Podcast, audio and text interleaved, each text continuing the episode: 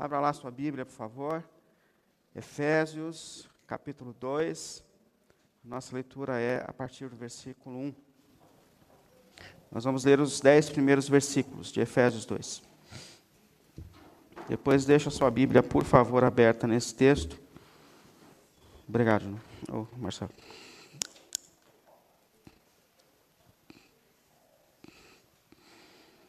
Efésios, capítulo 2, a partir do versículo 1. Vocês estavam mortos em suas transgressões e pecados, nos quais costumavam viver, quando seguiam a presente ordem deste mundo e o príncipe do poder do ar, o espírito que agora está atuando nos que vivem na desobediência.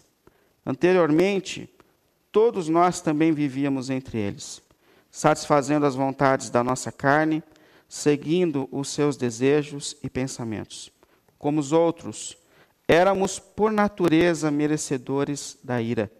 Todavia, Deus que é rico em misericórdia, pelo grande amor com que nos amou, deu-nos vida justa, juntamente com Cristo. Quando ainda estávamos mortos em transgressões, pela graça vocês são salvos. Deus nos ressuscitou com Cristo e com ele nos fez assentar nos lugares celestiais em Cristo Jesus, para mostrar, nas eras que hão de vir, a incomparável riqueza da sua graça, demonstrada em sua bondade para conosco em Cristo Jesus. Pois vocês são salvos pela graça, por meio da fé. Isso não vem de vocês, é dom de Deus. Não por obras para que ninguém se glorie porque somos criação de Deus realizada em Cristo Jesus, para fazermos boas obras, as quais Deus preparou de antemão, para que nós a praticássemos. Amém? Pela graça somos salvos. Vamos orar ao Senhor. Santo Deus e Pai, em nome do Senhor Jesus, mais uma vez nós nos colocamos aqui diante de Ti e da Sua palavra, Senhor. Senhor, que por Sua graça, Sua bondade, tem agido em nós, nas nossas vidas e nossas histórias, Senhor. E nós nos colocamos aqui, Senhor, debaixo dessa graça maravilhosa que tem alcançado a nossa vida a cada dia, Senhor pedindo que o Senhor nos direcione, toque os nossos corações, nos alimente mais uma vez por meio da Sua palavra, direcione as nossas vidas segundo os Seus propósitos, que esse milagre da redenção que nos alcançou seja vivido, experimentado, sentido por meio de vidas que te glorifiquem, Senhor. Nós rendemos a Ti glórias e louvores por tudo que tens feito em nós e por nós. E pedimos que, de alguma maneira, mais uma vez, venhas direcionar o nosso coração e a nossa vida, por Tua graça, por Tua misericórdia, Senhor. Amém. Amém. Pode sentar, por favor.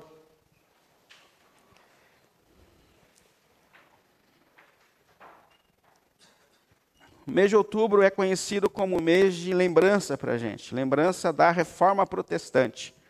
Foi no dia 31 do mês de outubro de 1517 que o monge agostiniano Martinho Lutero se levantou naquele ambiente que ele vivia religioso para falar a respeito da necessidade de reforma que a igreja precisava viver naqueles tempos. E ele colou nas portas de uma igreja na Alemanha, na igreja de Wittenberg, 95 teses chamando a igreja a pensar sobre o que ela estava vivendo e as reformas que precisavam acontecer naquele tempo. Por isso, a gente para nesse tempo para celebrar o que aconteceu, o que Deus começou a fazer naquele momento da história. Porque eu não sei se Martinho Lutero tinha noção da dimensão que aquela atitude tomaria naquele momento e sobre a história. Mas o fato é que a reforma protestante mudou a história, mudou a nossa história mudou a nossa história. O que Deus começa ali, começa a mudar a história da humanidade, a religião, a igreja, a maneira que nós lidamos com toda essa questão do ambiente religioso. E de tudo que foi ensinado ali na reforma protestante, acabou surgindo um resumo dos princípios que levaram à reforma protestante, que nós chamamos dos cinco solas. É um resumo de todo aquela, aquele chamado ao repensar do ambiente religioso daquele tempo somente a graça, ou seja, somente a graça de Deus salva, é, somente a fé, somente por meio da fé em Jesus Cristo nós somos salvos, é, somente a Escritura, Só a Escritura, só a palavra de Deus pode dirigir a vida daqueles que estão em Cristo Jesus. Somente Cristo é o caminho da nossa salvação, só Jesus, só por meio de Jesus, e somente a Deus a glória, só Deus é digno de ser glorificado. Eu queria pensar com vocês sobre esses cinco pontos que marcam a reforma protestante. Porque a igreja continuamente precisa passar por reformas, por momentos em que a gente repensa a nossa caminhada, a nossa maneira de lidar com o ambiente religioso, a nossa relação com Deus. E como nós já víamos falando sobre igreja, então eu pego agora esses cinco pontos da reforma protestante para conversar como, como Deus também pode trazer reforma, restauração, renovação aos nossos tempos com base nesses cinco solas. E eu queria falar, a princípio, sobre a graça de Deus, porque um dos pontos aqui é somente a graça. E o que é graça? Graça é de graça. Graça é quando a gente recebe alguma coisa e isso que a gente recebe não tem mérito em nós. Não existe nada em nós que justifique o que nós estamos recebendo. Se você perguntasse para mim assim, por que, que você casou com a tua esposa? Vai ter um monte de razão. Eu achei ela bonita, eu achei interessante, eu achei que ela era uma boa mulher, então tem razões que me levam a casar com ela. Agora a questão, e eu acho que você também tem as suas razões. Agora, a questão é que quando Deus desenvolve um relacionamento com a gente, não existe nada em nós que justifique a graça de Deus sobre nós. Isso é graça, isso é de graça. É, Deus decidiu por graça se manifestar sobre a nossa vida. Deus decidiu, por graça, nos salvar do estado em que nós estávamos. Deus decidiu, isso foi uma decisão de Deus graciosa, que não tem a ver com a gente, mas que tem a ver com Ele mesmo, com a sua natureza e com o seu amor. Graça, graça. E por que, que os reformadores falaram sobre graça na reforma protestante? A questão é o ambiente religioso em que eles estavam vivendo. Todo ser humano vive com uma questão no coração. O que vai acontecer comigo depois da morte? Aqueles irmãos também viviam. O que aconteceu com os meus parentes que já morreram, com meu tio, com meu avô? Onde eles estão? Quais são as circunstâncias em que eles estão? Qual é o estado deles? E a igreja daquela época ela tinha uma resposta. Provavelmente eles estão num lugar chamado purgatório. É um lugar intermediário. Você morre, vai para um lugar de tormento e você precisa resolver a situação dessa pessoa que está no purgatório. E eles falam: o que, que a gente tem que fazer? Como livrar alguém do purgatório? Aliás, o que, que eu vou fazer a respeito de mim mesmo? Porque eu vou morrer. Para onde eu vou? Onde eu vou parar? O que vai acontecer comigo? Eles falam: não, a gente tem uma solução para isso. As indulgências. Então, em 12 vezes sem juros no cartão, você podia tirar o seu tio do purgatório e você podia até dar um jeito na sua própria história em relação ao seu próprio futuro. É uma maneira de você comprar a tua salvação, é uma maneira de você ficar livre da possível punição que atingiria a sua vida e a sua história. E é aí que os reformadores se levantam dizendo: não, não, a salvação é graça. A salvação é uma obra da graça de Deus, o preço já foi pago por Cristo na cruz do Calvário.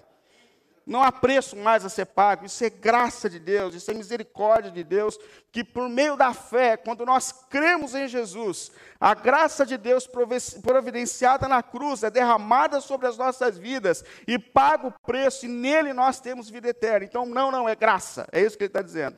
Somente a graça, o preço já foi pago, nós já fomos libertos na cruz de Cristo, isso é graça de Deus. E aqui o apóstolo Paulo trabalha essa questão da graça de Deus de três formas extraordinárias, para nos convencer do quanto Deus é e quanto Deus foi gracioso com a gente. Primeiro, ele fala sobre o estado em que nós estávamos quando nós fomos alcançados pela graça. Depois ele fala um pouco sobre o que Deus fez para nos resgatar do estado em que nós estávamos por sua graça. E depois ele fala sobre os resultados da graça de Deus na vida daqueles que são alcançados por essa misericórdia de Deus. Então, a primeira coisa que Paulo faz aqui, usado pelo Senhor, é falar um pouco sobre o quanto nós precisamos da graça de Deus. Ou, ou, o estado em que nós estávamos quando Deus decidiu agir por graça na nossa vida e na nossa história. A primeira coisa aqui. E ele fala isso nos primeiros, nos primeiros três versículos, do 1 ao 3. Ele diz assim: Vocês estavam mortos em suas transgressões e pecados, nos quais costumavam viver, quando seguiam a presente ordem desse mundo e o príncipe do poder do ar, O espírito que agora está atuando nos que vivem na desobediência. Anteriormente, todos nós também vivíamos entre eles, satisfazendo as vontades da nossa carne, seguindo seus desejos e pensamentos, como os outros, éramos por natureza merecedores da ira de Deus. Primeira coisa que Paulo fala a respeito da nossa condição antes da graça de Deus. Nós estávamos mortos em delitos e pecados. E sabe que a expressão que Paulo usa aqui para morte, segundo os estudiosos do original, é morte mesmo. Pessoas naquele estado ali que a gente vê que não sentem, não correspondem, não falam, não, não, não entendem. Só que essa morte que ele fala aqui é uma morte espiritual. O que ele está dizendo é: vocês estavam de fato desconectados de Deus, mortos espiritualmente, sem condições de corresponder ou responder a nada do ambiente espiritual ou nada da relação com Deus. E esse era um problema que vem atingir a humanidade desde Adão. Desde Adão. A gente é muito inocente quando a gente entende que o que aconteceu lá no Gênesis, quando Adão e Eva comeram daquele fruto proibido, foi uma simples transgressão de falar assim: olha, não pode, ele foi e pegou. Ali, quando Adão e Eva comem do fruto, eles estão dizendo não para Deus. Deus chamou Adão e Eva e falou assim: Eu tenho planos para a tua vida para a sua vida conjugal, homem e mulher, vocês terão filhos. Ó, eu estou dando para vocês tudo isso aqui para que vocês cuidem, para que vocês desfrutem. Os animais eu estou colocando debaixo do domínio de vocês. Tudo aqui é para vocês. Multipliquem-se, cuidem de todas as coisas. Mas aí Adão e Eva fazem uma reunião, o diabo se mete na reunião, e eles começam a pensar assim: poxa vida, será que é isso mesmo o sentido da vida? Será que a gente não pode ser mais do que Deus está dizendo? Será que Deus não, não, colocou ali uma cerca, assim, limitando a gente da felicidade, do sentido maior da vida? Aí eles falam, não, não, esse negócio que Deus está fazendo está limitando, limitando. Então eles chamam Deus, quando eles comem aquele fruto, e dizem, olha, o Senhor tem os seus planos, o Senhor tem a sua vontade. A gente percebeu aí que o Senhor fez alguns esquemas, mas nós não queremos. Nós queremos viver o nosso próprio caminho. Aí Deus fala assim, olha, sem mim vocês não vão conseguir viver. Esse é o problema. Eu sou o doador da vida. Eu sou o sentido da vida. O Deus que nos cria dá sentido à criação. E quando eles cortam a relação com Deus, eles morrem. Morrem não no momento imediato fisicamente. A morte física é uma consequência. É como se você pegasse um ventilador e puxasse da tomada. Ele vai continuar rodando, mas uma hora vai parar. É mais ou menos isso. Porém, a, a morte espiritual é imediata. Ali a humanidade morreu espiritualmente. Ali a humanidade perdeu a sua conexão com Deus. E é isso que Deus está dizendo aqui por meio de Paulo. Vocês estavam mortos. E, e, essa atitude de Adão e Eva atinge toda a humanidade. Nós nascemos mortos espiritualmente. Nós nascemos sem conexão com Deus. É, como dizem alguns teólogos, nós somos natimortos. A gente nasce, mas a gente nasce desconectado de Deus e da realidade espiritual. E quais as consequências disso, dessa morte espiritual? Ele fala: vocês estavam mortos em suas transgressões e pecados, ou seja, vocês passaram a viver uma lida completamente distante do propósito do Deus Criador. Consequência. E, e mais, quando vocês agiam, vocês passaram a agir segundo a ordem do mundo. Ele fala: quando vocês seguiram a presente ordem desse mundo. Ou seja, nós somos mortos espiritualmente, nós estamos seguindo a ordem do mundo. O mundo aqui é esse conjunto de princípios e valores que estão regendo a sociedade na qual nós estamos inseridos.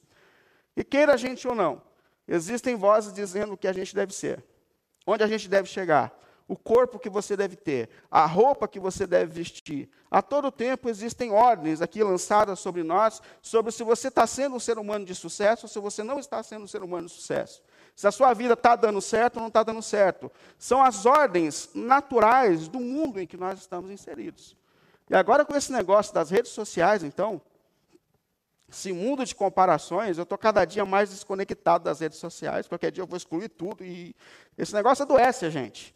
Criou-se um mundo de comparações onde você entra na rede social e sai de lá mal. Né? Porque lá dá para criar um falso mundo do que a gente deve ser e de que você está alcançando.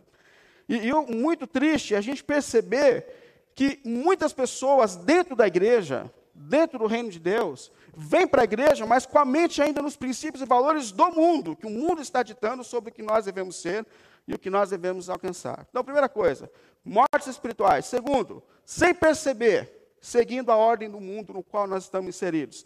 Mas aí Paulo continua falando sobre a nossa condição sem Deus. Ele fala assim: quando seguiam o presente ordem do mundo e o príncipe do poder do ar, o espírito que agora está atuando nos que vivem na desobediência.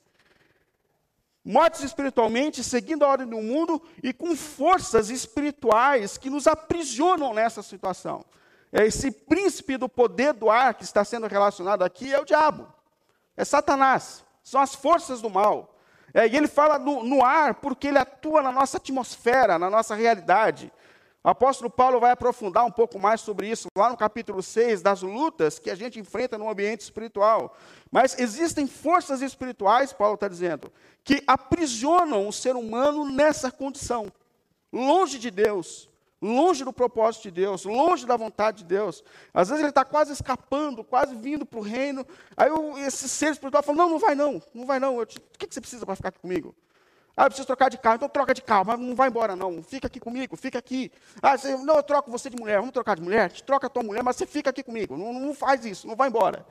Essa é a condição desses seres espirituais que estão atuando no ser humano, aprisionando ele na condição em que ele está. E ó, uma coisa que a gente tem que pensar: a gente que por vezes pega essa espiritualidade do mundo que nós estamos inseridos e trazemos para a igreja, achando que aqui Deus vai dar tudo que o mundo promete dar para a gente, que quem disse, tudo te darei se prostrados me, me adorarem, foi o diabo, não foi Deus. Deus nunca disse isso. E por vezes é essa troca mesmo. Eu te mantenho aqui lhe dando coisas, te alimentando fora da vontade de Deus e da realidade de Deus. E ele coloca mais um ponto aqui.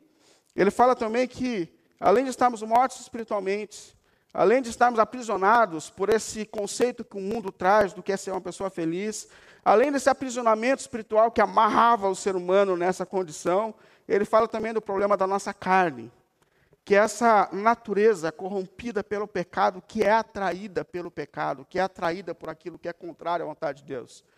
A humanidade normalmente ela é regida por três desejos naturais, que é o sexo, o poder e o dinheiro. Isso aqui é o que rege normalmente o ser humano, quando ele está em estado de queda. Esse é o ápice da satisfação de um ser humano longe de Deus.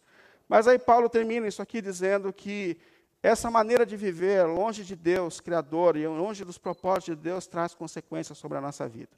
Porque ele termina o versículo 3 dizendo assim: Como os outros, éramos por natureza merecedores da ira. A gente, por vezes, fala de um Deus que é amor e que é passivo diante do mal e da desordem do mundo, mas esse Deus não é bíblico. O Deus que é amor, ele se manifesta diante das obras de injustiça. O Deus que é amor está intimamente chateado com toda a obra de injustiça que o ser humano tem vivido. E quando a gente olha para a própria história da palavra de Deus, a gente percebe que, por vezes, esse Deus que é amor se manifestou irado sobre a sociedade. Lá em Sodoma e Gomorra, lá em Noé, nos tempos de Josué, quando Deus manda Josué invadir as terras, acabando com tudo e com todos, Deus tem um tempo de paciência. Esse momento que nós estamos vivendo é um tempo de paciência de Deus, onde Deus tem chamado o ser humano ao arrependimento, mas Deus tem o seu momento de ira diante da injustiça. E Paulo acaba dizendo isso aqui, a primeira parte, falando sobre a situação em que nós estávamos antes da graça de Deus nos alcançar. Nossa situação era terrível. Nós éramos, por natureza, alvo da ira de Deus. Mas aí agora, Paulo começa a falar sobre a graça que se manifestou sobre a nossa vida. Sobre o que Deus fez por nós, apesar do estado em que nós estávamos. Aí, a partir do versículo 4, ele começa a explicar o que Deus fez por nós. Dizendo assim, ó, todavia, é, apesar da nossa condição, Deus que é rico em misericórdia, pelo grande amor que com nos amou, deu-nos vida justa, juntamente com Cristo, quando ainda estávamos mortos em transgressões.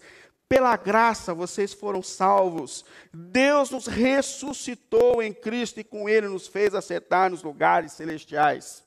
Apesar das nossas condições, pela graça vocês foram salvos. Ele começa dizendo assim: todavia, ou talvez a sua Bíblia diga assim, mas Deus, apesar dos nossos pecados, apesar da condição em que nós estávamos, apesar de tudo que nós, nós estávamos vivendo, porém Deus, mesmo assim, decidiu se manifestar de forma graciosa sobre a nossa vida. Deus decidiu nos resgatar do estado em que nós estávamos. Aí ele continua dizendo: Deus que é rico em misericórdia. Essa ação de Deus sobre a nossa vida e sobre a nossa história é fruto da graça e da misericórdia de Deus. Sabe que o misericordioso é aquele que se compadece do miserável. Ou seja, nós não tínhamos nada. Nós não merecíamos nada. Aliás, merecíamos a ira de Deus. Mas Deus, por sua misericórdia, se compadeceu da nossa situação e foi nos resgatar onde nós estávamos. Isso é graça de Deus. Isso é misericórdia de Deus. Deus que é rico em misericórdia. Jesus disse: Bem-aventurado, felizes são aqueles que são pobres de espírito. O pobre de espírito é aquele que sabe que não tem nada para dar, não tem nada para oferecer que só está aqui porque Deus decidiu pagar o preço e Deus decidiu ser misericordioso. Bem-aventurado aqueles que estão conscientes da graça de Deus que alcançou a sua vida. E sabe que, por causa da graça, às vezes é tão difícil algumas pessoas entrarem no reino de Deus. Porque para entrar no reino de Deus, eu de fato preciso abrir mão do meu ego. Eu preciso ter a capacidade de dizer: eu não sou nada. Eu não sou digno. Eu não sou merecedor. Eu só estou aqui porque Deus decidiu manifestar graça e misericórdia sobre a minha vida. Sabe por que é tão difícil, às vezes, para um religioso entrar no reino de Deus? Porque o religioso, ele aprende a buscar uma autojustificação. Ah, eu guardo, é aquele homem que ora, batendo no peito, dizendo, Senhor, o Senhor me conhece. Eu dou dízimo, eu jejuo toda semana, eu, eu guardo sábado, eu faço tudo. Essas pessoas têm dificuldade de entender a graça de Deus. O religioso dificilmente vai se conformar com a graça de Deus. É interessante quando a gente lê os evangelhos, a gente percebe que Jesus nunca teve problema com gente perdida. Vocês já perceberam isso? Jesus não teve problema com as prostitutas, com os ladrões, com os depravados. Jesus não tinha problema com essas pessoas. O problema de Jesus era com o religioso, porque o religioso ele entendia que por meio das suas obras ele se justificava. E Deus está dizendo que para a gente entrar no reino, a gente tem que entender íntimo e profundamente: nós somos alvos da graça de Deus, da misericórdia de Deus. Nós não merecemos o que Deus fez por nós. Nós não merecemos nada do que Deus tem feito por nós. Nada, nada. Isso é graça de Deus, graça de Deus. Aí Paulo fala assim: pelo grande amor que ele nos amou, ele nos resgatou. Isso é, isso foi amor de Deus. Deus decidiu, sem razões em nós, manifestar o seu amor sobre a nossa vida sobre a nossa caminhada. Seu amor. E a prova desse amor ficou cravada na cruz do Calvário, quando Deus decidiu dar a vida por nós, apesar de nós, apesar dos nossos pecados e apesar das condições em que nós nos encontramos. Ele fala, e ele nos deu vida juntamente com Cristo. E isso aqui é extraordinário, porque ele nos deu vida. Nós estávamos mortos. E eu não sei se você pensa assim a respeito da salvação que alcançou a tua vida, mas a salvação é um milagre de Deus. A salvação é um milagre de Deus, onde Deus encontra seres humanos mortos, corrompidos, depravados, e Deus, pelo poder do Espírito, invade a nossa vida, coloca a mão da nossa história e coloca a gente em pé de novo espiritualmente. Isso é um milagre de Deus. Há mais poder de Deus exercido na nossa salvação do que na criação de todas as coisas. É mais difícil restaurar o que tinha se perdido do que criar do zero. Mas a nossa salvação, a nossa redenção, quando a gente percebe o estado em que nós estávamos, é uma ação da graça poderosa de Deus, onde o Espírito de Deus vem sobre nós e nos dá vida. Vida, restaurando nós a condição em que nós estávamos antes de conhecermos, antes de encontrarmos Jesus, ou antes de Ele nos encontrar. Agora, além de fazer tudo isso por nós, Ele ainda nos dá privilégios maravilhosos. Porque Paulo termina esse texto aqui dizendo assim: Deus nos ressuscitou com Cristo e com Ele nos fez assentar nos lugares celestiais em Cristo Jesus. Além de nos resgatar, além de nos salvar, além de nos perdoar, Deus ainda nos coloca nas regiões celestiais com Cristo e nos enche de honra. Nós nos tornamos filhos e filhas de Deus nós nos tornamos herdeiros de Deus, nós seremos glorificados com Cristo no fim da nossa história, e tudo isso é graça de Deus, tudo isso que Deus decidiu manifestar sobre a nossa vida. Agora eu termino falando sobre o que essa graça causa na nossa vida e quais são os propósitos de Deus quando Ele nos resgata da situação em que nós estávamos. E ele diz assim, a partir do versículo 7: Por quê? Para mostrar, nas eras que hão de vir, a incomparável riqueza da Sua graça demonstrado em sua bondade para conosco em Cristo Jesus. Pois vocês são salvos pela graça, por meio da fé, e isso não vem de vocês, é dom de Deus. não por obras, para que ninguém se glorie, porque somos criação de Deus realizada em Cristo Jesus, para fazermos boas obras, as quais Deus preparou de antemão para que nós a praticássemos. Percebe que ele começa dizendo assim: para, há uma razão do porquê que Deus fez tudo isso na nossa vida e na nossa história. E o propósito de Deus é que as nossas vidas sejam testemunhos vivos do que Deus é capaz de fazer com o ser humano corrompido. Deus te levantou do estado em que você estava para usar a tua vida e te enviar a esse mundo como testemunha viva da misericórdia, do amor, da graça, do perdão que Deus é capaz de exercer. Eu não sei se você vive nessa dimensão, mas Deus te levantou para ser uma testemunha viva da graça, da misericórdia, do amor, do poder transformador que Deus tem. E é aí que Jesus nos envia esse mundo dizendo: vocês serão minhas testemunhas. Você é testemunha do que Deus é capaz de fazer na nossa vida e na nossa história. Somos testemunhas de Deus, da graça e do amor de Deus.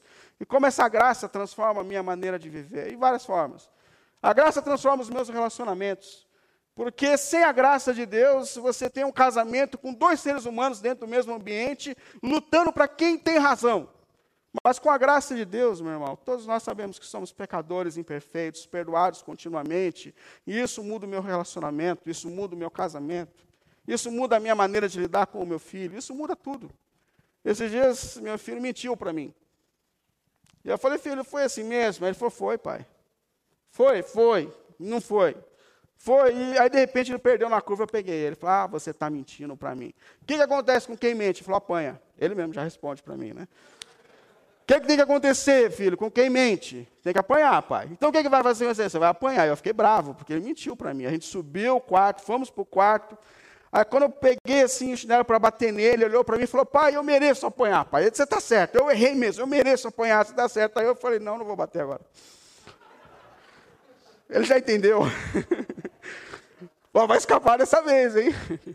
Mas isso é graça. Isso é graça. Nós merecíamos a ira de Deus, mas Deus manifestou graça sobre a nossa vida. E isso afeta toda a nossa maneira de ser e de viver, irmãos. Isso muda relacionamentos. Isso muda, porque eu, sem consciência da graça, eu não sei você, mas eu sou terrível. Eu, eu tenho uma língua terrível. Eu, eu, eu, eu não tenho paciência com ninguém. Pensa um ser humano impaciente. Eu, eu sou eu. Eu sou briguento, se deixar. Sem, sem consciência da graça, eu me conheço. Sem, sem consciência da graça, eu julgo todo mundo. Ah, eu tenho, eu sou terrível. E sabe que o problema nem é julgar. O problema é quando a gente julga, esquecendo da graça que alcançou as nossas vidas. Esse é o grande problema. Quando eu sento na mesa dos escarnecedores, como se eu não olhasse para o que Deus já fez no meu passado, na minha história, e da onde Deus me tirou, e como Deus me reconciliou, e como Deus sofreu para que eu fosse resgatado por Ele. Esse é o grande problema. Isso muda os meus relacionamentos. Isso muda a minha relação com a lei de Deus. Porque quem não conhece o Evangelho, quem não conhece a graça de Deus, vai passar a vida se esforçando nos mínimos detalhes. Por quê? Porque precisa ser salvo. Eu preciso conquistar um lugar diante de Deus, mas quando eu entendo que a minha salvação não vem pela obediência à lei, mas vem pela graça de Deus, Cristo obedeceu por mim, Cristo foi por mim, Cristo morreu por mim, Cristo ressuscitou e Cristo me deu salvação de graça, e não há nada que eu possa fazer, e a minha obediência à lei agora não é mais uma maneira de encontrar salvação, mas é porque eu fui salvo. Percebe isso que o apóstolo Paulo está dizendo quando ele fala: o amor do Senhor me constrange. Eu estou constrangido do lugar de onde Deus me tirou. Porque apesar de mim, Deus quis morrer por mim, Deus quis dar vida por mim, apesar do estado que eu me encontrava, apesar de ser merecedor da ira de Deus, Ele foi lá onde eu estava e Ele me trouxe de volta, e Ele morreu por mim. E quando eu entendo a graça de Deus, eu fico constrangido. E não é possível que eu não vá obedecê-lo. É, não é possível que eu não vá procurá-lo. Não é possível que eu não vou cultuar a Ele. Não é possível que tudo isso que Deus fez por mim, apesar de mim, não transforme a minha vida e a minha existência. Então, a minha obediência, eu vou obedecer, e eu vou lutar para obedecer nas minhas limitações. Por quê? Porque eu preciso corresponder à graça de Deus que alcançou a minha vida. Muda o meu culto. Porque aqui a gente percebe que nós não estamos aqui para buscar uma bênção. Nós já fomos abençoados quando Cristo deu a vida por nós. O que mais Deus podia dar por nós? O que mais Deus podia dar por nós, a não ser o seu único filho na cruz do Calvário? E a partir desse momento eu percebo que eu não estou aqui para ser abençoado, mas eu estou aqui para ser uma bênção, porque eu já fui abençoado. Quando eu entendo agora que Deus me envia a esse mundo como uma testemunha viva do amor, da graça, do poder transformador, da misericórdia que continua, que um dia me alcançou, mas continua me alcançando e continua me alcançando, e Ele me levanta então como testemunha viva desse poder, dessa graça, dessa misericórdia que vem para alcançar e transformar a nossa história. E eu queria concluir com duas chamadas só aqui para a gente. Primeira, se você já entregou a tua vida a Cristo de fato, porque quando você olha para o texto bíblico, você percebe que a vida de um ser humano sem Deus é triste, é terrível. Mas Deus hoje dá-nos poder, pelo poder do Espírito, para que a gente volte para Deus, para que a gente deixe o Senhor reconstruir a nossa história. Lá no Éden, as pessoas disseram: Senhor, nós não queremos a tua vontade, mas nós, por Cristo, estamos dizendo aqui: nós queremos a tua vontade, Senhor. Nós queremos viver a sua lei, nós queremos viver os seus propósitos. Portanto, se você já entregou o teu coração a Cristo, porque só o Espírito de Deus em você vai te dar condições para que você viva uma vida restaurada por Deus. Só o Espírito de Deus. Mas essa chamada também cabe a nós, que entendemos a cruz, que entregamos aos pés da cruz. Como a gente tem vivido diante dessa graça, irmãos? Como que pessoas que entenderam o que o Senhor fez por nós na cruz por graça não têm forças para cultuar a Deus? Como pessoas que entenderam o que o Senhor fez na cruz, não se esforçam para obedecer a, lei, obedecer a lei de Deus, porque aqueles que me amam guardam os meus mandamentos. Como nós não seremos levantados por Deus a esse mundo, a ser enviados desse mundo, para falar do amor de Deus, quando a gente entende que tudo que Deus fez e que tudo que Deus continua fazendo é graça, é graça, é graça. E mesmo quando nós somos infiéis, Ele continua manifestando sobre nós a sua graça, e Ele vai continuar segurando a gente, porque Ele é um Deus de graça. Não tem nada em nós que justifique, mas Ele vai continuar sobre nós. Por quê? Porque Ele é um Deus de graça. Mas que essa graça nos levante para viver uma vida para a glória do nosso Deus Redentor que colocou a mão lá onde nós estávamos, na situação deplorável que nós nos encontramos. Mas ele foi lá, ele foi lá e colocou a mão e colocou a gente em pé de novo. E pagou o preço para que nós fôssemos regenerados. Mas nós estamos aqui agora, pela graça, para viver uma vida para a glória do nosso Senhor e do nosso Redentor. Amém? Vamos ficar em pé, cantar mais um louvor ao Senhor.